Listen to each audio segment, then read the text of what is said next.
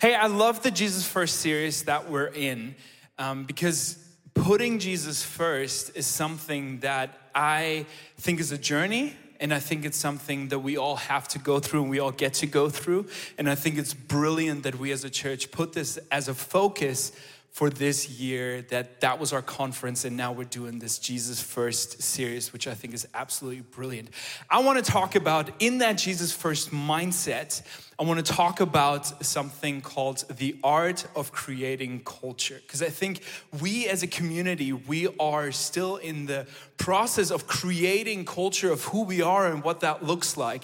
And as we're creating culture, I believe it is really important to put the focus right as you create culture. So let's look at the purpose of why we as ICF why we even exist. So, as church, I'm gonna read this so that I don't mess this up because this is important. As a church, it is our passion for people to become more like Jesus Christ, live fearlessly, and have a positive influence on their world. And I love that in the very first sentence of our purpose, it's all about Jesus. It is our passion for people to become more like Jesus Christ.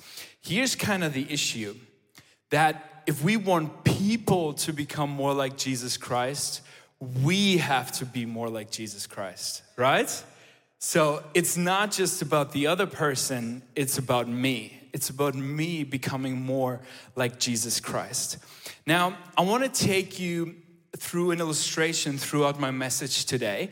And I hope this makes sense to you because um, it makes sense to me. So I thought I'll pass it on to you guys. I'm going to hop over to the piano because this this illustration is um, about music. I'm a musician, and music makes sense to me, so that's why I'm trying to explain it to you with that. Okay, so if you if I had a normal piano here, so this is an electrical piano, but if I had a normal piano, someone would have to come and tune that piano on a regular basis so that every key is in tune. Now, if you are a piano tuner, what you would do is you would tune that piano to a bass line, okay? That bass line is 440 hertz, which is a which is an A, but um, usually in the you know medical or not medical musical terms. That's what I was trying to say. Um, but for this illustration, I'm gonna use a C because that's a little bit easier to explain, okay? So if you have the C and that is the bass line that you wanna tune the rest of the piano with, you wanna, uh, what a piano tuner does is he takes the next tone, which is a C sharp, so the second one, and he tunes it to that first, first note. Then he would take the third note, which is a D, and tunes it to the C. And then he would so on tune the entire piano to that first note. Now, let's just imagine that someone would take the C, that's the bass note, then take the second note, C sharp, and tune it to the C, and then take the third note and tune it to the second note. So instead of tuning it to the first note, you always tune it to the note that is right next to it, okay? So the C sharp to the C, the D to the C sharp, the D sharp to the D, the E to the D sharp, and so on. If you were to do that, the entire piano would be out of tune. Now, in the beginning, the first couple notes would still sound pretty okay. But then as, as you would go further up, the entire, like, it would not sound good anymore.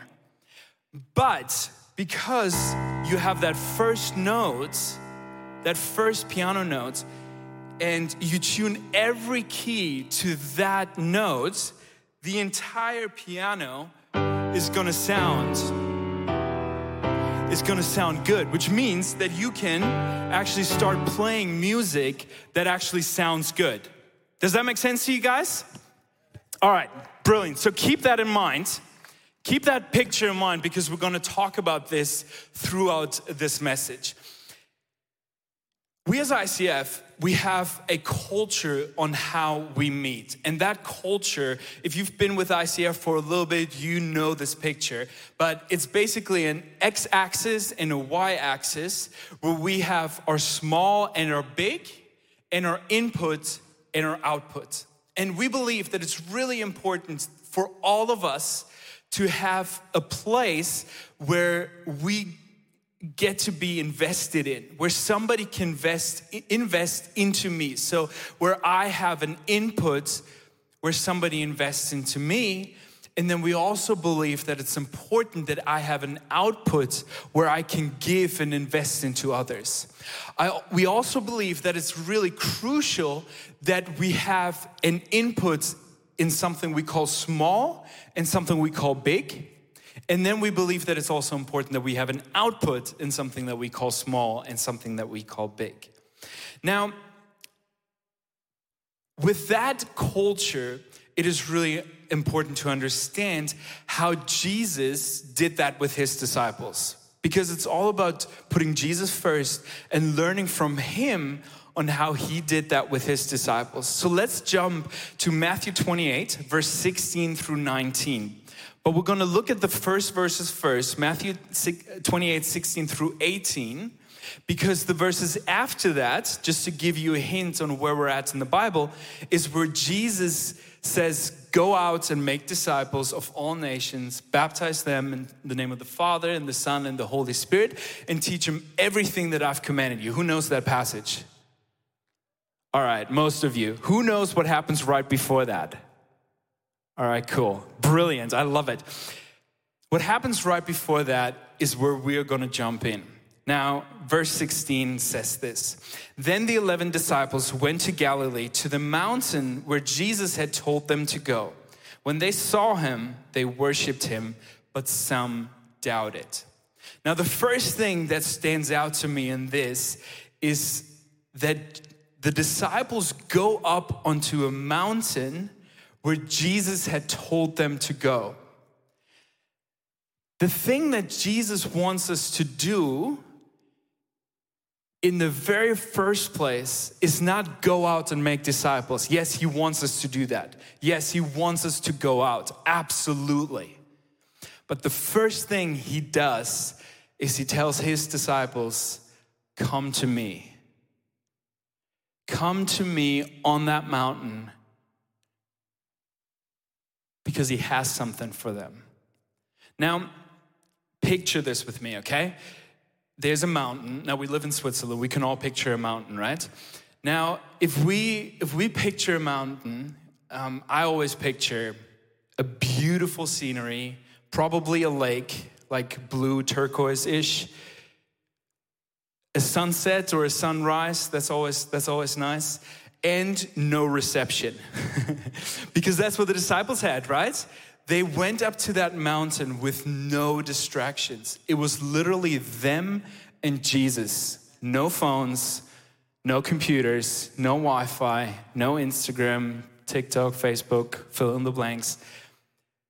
It was just them and jesus. I'm wondering what's your mountain? What's, what's my mountain that I go to where it's just me and Jesus, where there is no distractions, where there's nothing but Jesus? Because I do believe that the first thing that Jesus wants us to do is to go up to the mountain where Jesus had told us to go and just be with Him. Just spend time with Jesus because He wants to invest into us. Where is that place where He can invest into us? That input, that small part, yes, that is small group. Yes, that is team group. And I believe that all of us should be part of a small group because it is important to have that time with one another, that time where, where somebody can invest into me but it's also spending time with Jesus on a mountain where there's no distraction, where there's nothing else. Now, the interesting thing is, when we go back to that verse, so they went up to the mountain where Jesus had told them to go. And then the very next thing is this they saw him and they worshiped him.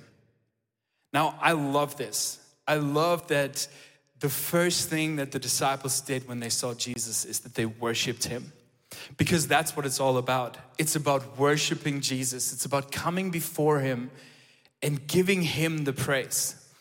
Now, I told you that I'm a musician, which means that worship in the form of music is really important to me. I love this. I love coming together here and, and worship. But it doesn't say in the Bible, so they saw Jesus and they brought out their guitar and started playing worship songs for him, right? It just said they started, they saw him and they worshiped him. Now I believe that worship can be, can have very, can look very different for each of us. I believe that there's probably some painters in here, or some maybe some writers, or maybe um, worship looks completely different for you. What is that time of worship just between you and Jesus? What does that look like?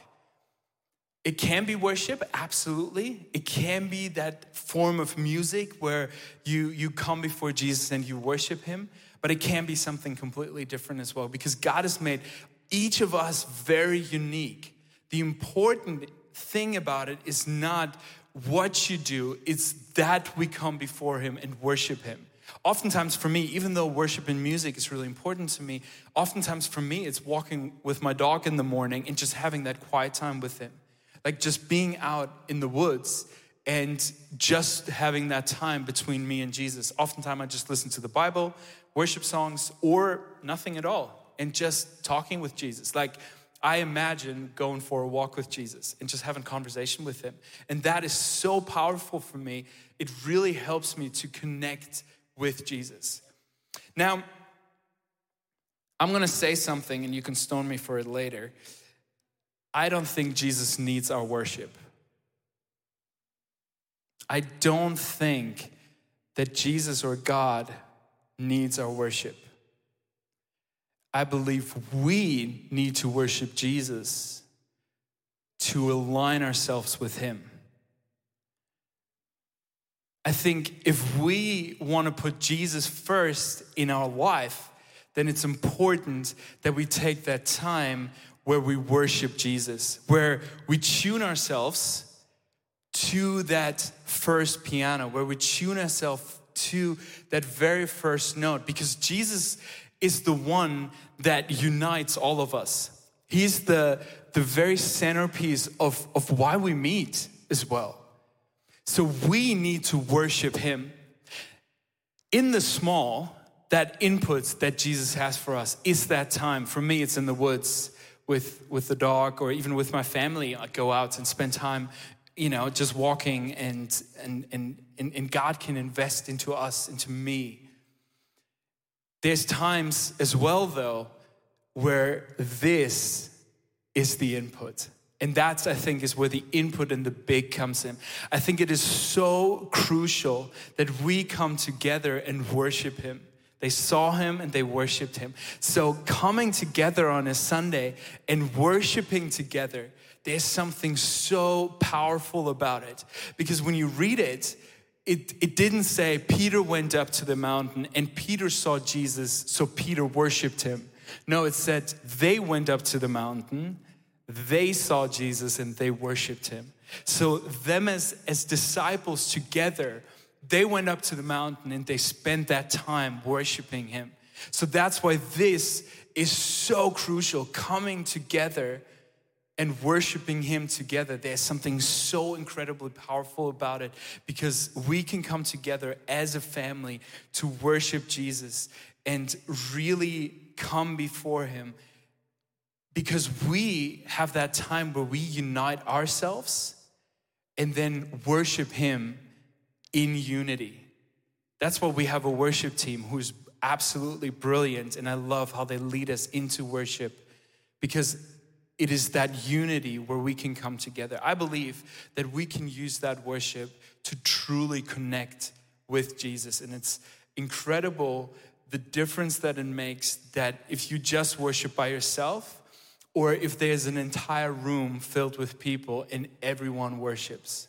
It's one of my favorite things is when the music goes quiet and you only hear the voices in the room. I think that's that's one of the most beautiful things for me is to really worship Jesus together in unity. I absolutely love that. So if I tune myself to Jesus, then he then I will be in tune with what Jesus wants us to do. Now, here's the interesting thing. If Dan tunes himself to Jesus and he is that, you know, like really digs down, digs deep, spends that time with Jesus, and he, you know, is fully integrated with Jesus, he's fully in tune with Jesus, there's still that imperfection there. Now, if I go and my only input is when Dan preaches on Sunday or when I see him at small group because we're in the same small group, if that's my input, then I'm gonna be out of tune. Are you guys with me on that?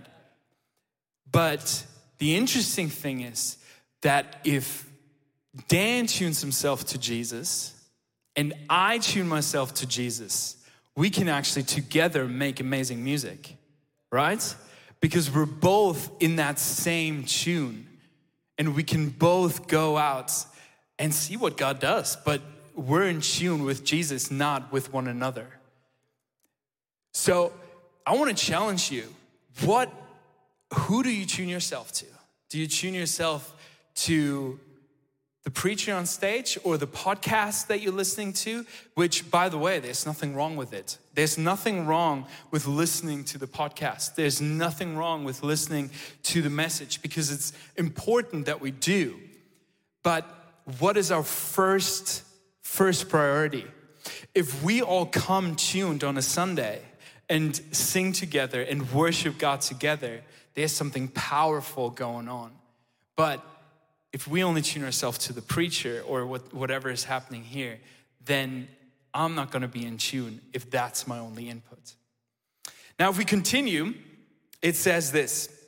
So then the 11 disciples went to Galilee to the mountain where Jesus had told them to go. So the first step is being obedient towards going to that place, going to that mountain where Jesus had told them to go. When they saw him, they worshiped him. So the second thing is what does worship look like in our life? What does it look like to to put to implement that worship in a way where we set that as a focus and where we tune ourselves to him instead of others. And then it says something interesting, but some doubt it. Now, when I first read this, I was like, I mean, come on, you actually see Jesus. We don't actually get to see Jesus, and you still doubt, right? Now, I think the disciples had an advantage there because they physically saw Jesus, but we have an advantage because we've got the Holy Spirit right inside of us and we, we, we, can, we can interact with Him all the time, which is absolutely brilliant. Now, to doubt is normal. There's times in our lives where doubt is going to creep in and doubt is going to overtake our life. Now, I had I had times in my life where um, I honestly didn't know what Jesus was doing. Now, um, I became a diabetic when I was 21. Um, that's 10 years ago now, and I honestly didn't understand what was happening. And as to this day today, I don't understand why I got it. I, I don't. I, I can't tell you that's the reason why I got it. But I'm still living with it and I'm, i can live with it quite well actually. But the interesting thing is, is what do you do when doubt creeps in? Do you give in to doubt and let doubt take over your life? Like I could say, well, I became a diabetic, which means, well, God doesn't heal or God doesn't care about me. So I'm going to turn away from him and because it doesn't make sense anyway to, to, to believe that he can do it or that he, you know, why doesn't he prevent or protect me from something like that? But the interesting thing is, what do we do when that doubt creeps in? Do we lean into Jesus or do we go away from Jesus? Because the fact is that Jesus is interested in our lives in a way that nobody else is. And he's also walking with us every step of the way. Now, I can tell you stories on how God provided for me within these past 10 years where God has done miracles. He didn't heal me, but there were other miracles that He did that I could tell you about that are absolutely incredible. But the key was to actually lean in and give those doubts to Jesus. Lay them at Jesus' feet and let Him deal with the doubts.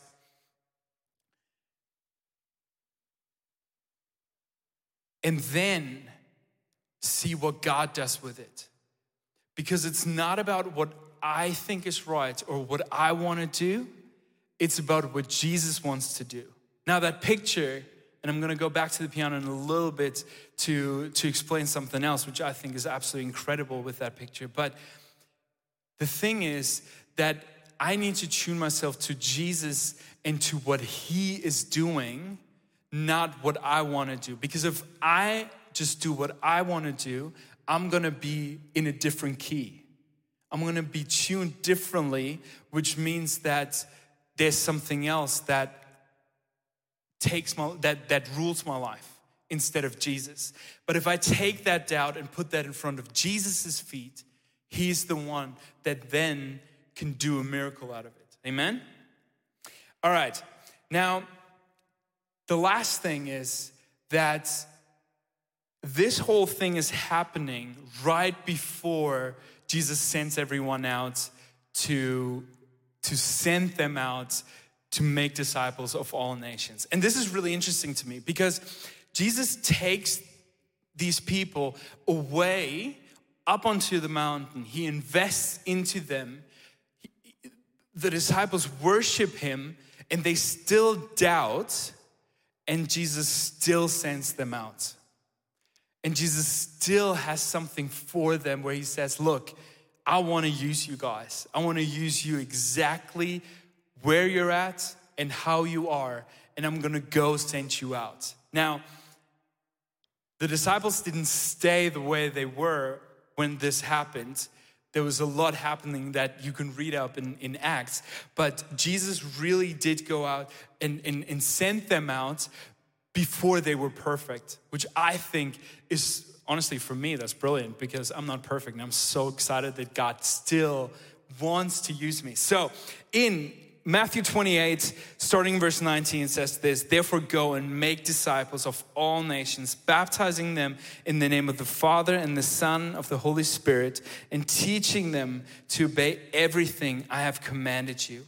And surely I am with you to the end of the age. Now, there's something really cool that's happening when we're all tuned the way that Jesus wants us to be tuned. Now, I said earlier that if we're all tuned in the right way, then we've got then we've got beautiful music. If you can hit the right notes, you you've got beautiful music that we can play. And I love that picture alone. I think is brilliant when it just comes to us coming together and worshiping God. But there's something really really cool.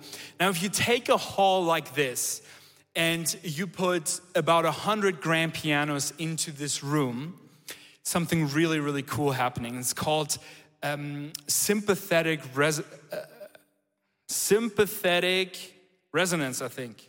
Yes, sympathetic resonance is what it's called. So if you take that C and you play that C on one piano and there's no one else touching any of the other hundreds pianos that are in the room, and you play that C all the other pianos are gonna vibrate on that very frequency. So if you played that note and you would hold a microphone to another piano, you would actually hear that piano playing this note that was played on a different piano. I think that's what Jesus wants us to do. If we're all tuned to that first piano, if we're all tuned to Jesus,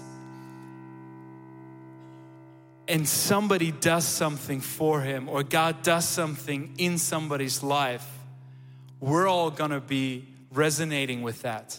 We're all gonna be like, come on, God is doing something. God is doing something. And what He's doing is incredible. Now, if we're not in tune with it, we'll probably miss it. But if we are in tune, then that's what's gonna make an amazing difference in who we are. If we tune ourselves to Jesus, if that is our very, very first priority, and we're all tuned to the same frequency, and God does something, it will be the life changing event, in my opinion, because we will resonate with what God is doing.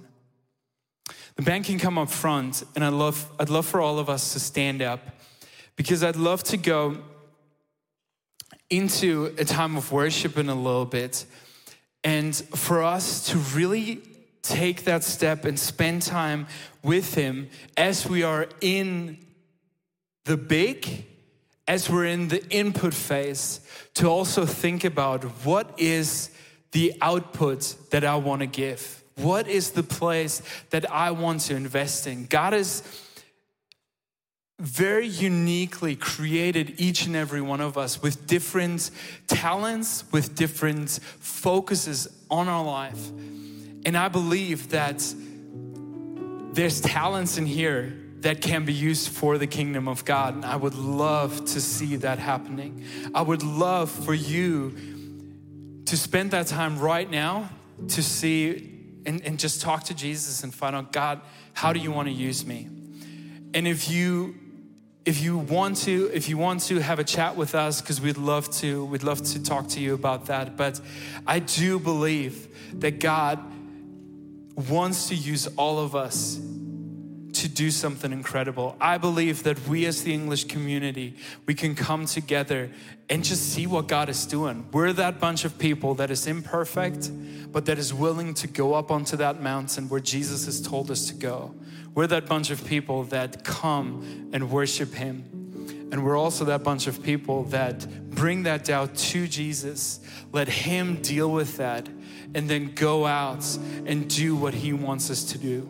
We're that bunch of people that will go out and make disciples. We will reach Zurich, we will reach Switzerland, we will reach Europe, we will reach the world. I mean, we're starting a micro church in the Philippines. Who would have thought that, right?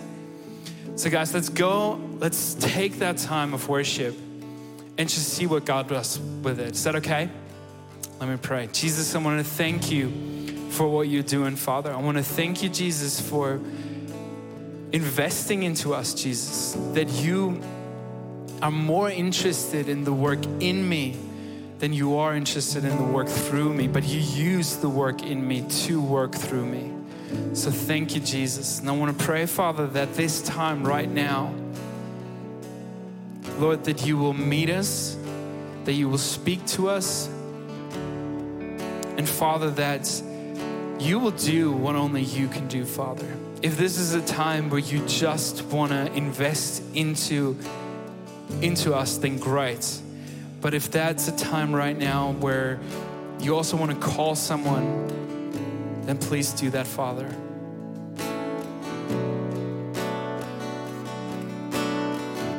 Hey, thanks for watching. Hey, our passion for people is that we see them grow in their relationship with Jesus, live fearlessly, and influence their people and the surrounding in a positive way. And if you would like to be part of that vision, we thank you so much for your financial support because that would make it possible. I hope that this message spoke to you really. And if you don't have subscribed to our channel, please do this. And it's always a big blessing. Maybe you know some people in your neighborhood or in your friendship, that podcast could be a very well cool thing. Just share the link because it's pretty, pretty easy. And I'm looking forward to see you again. Tune in and God bless you and see you soon. Bye bye.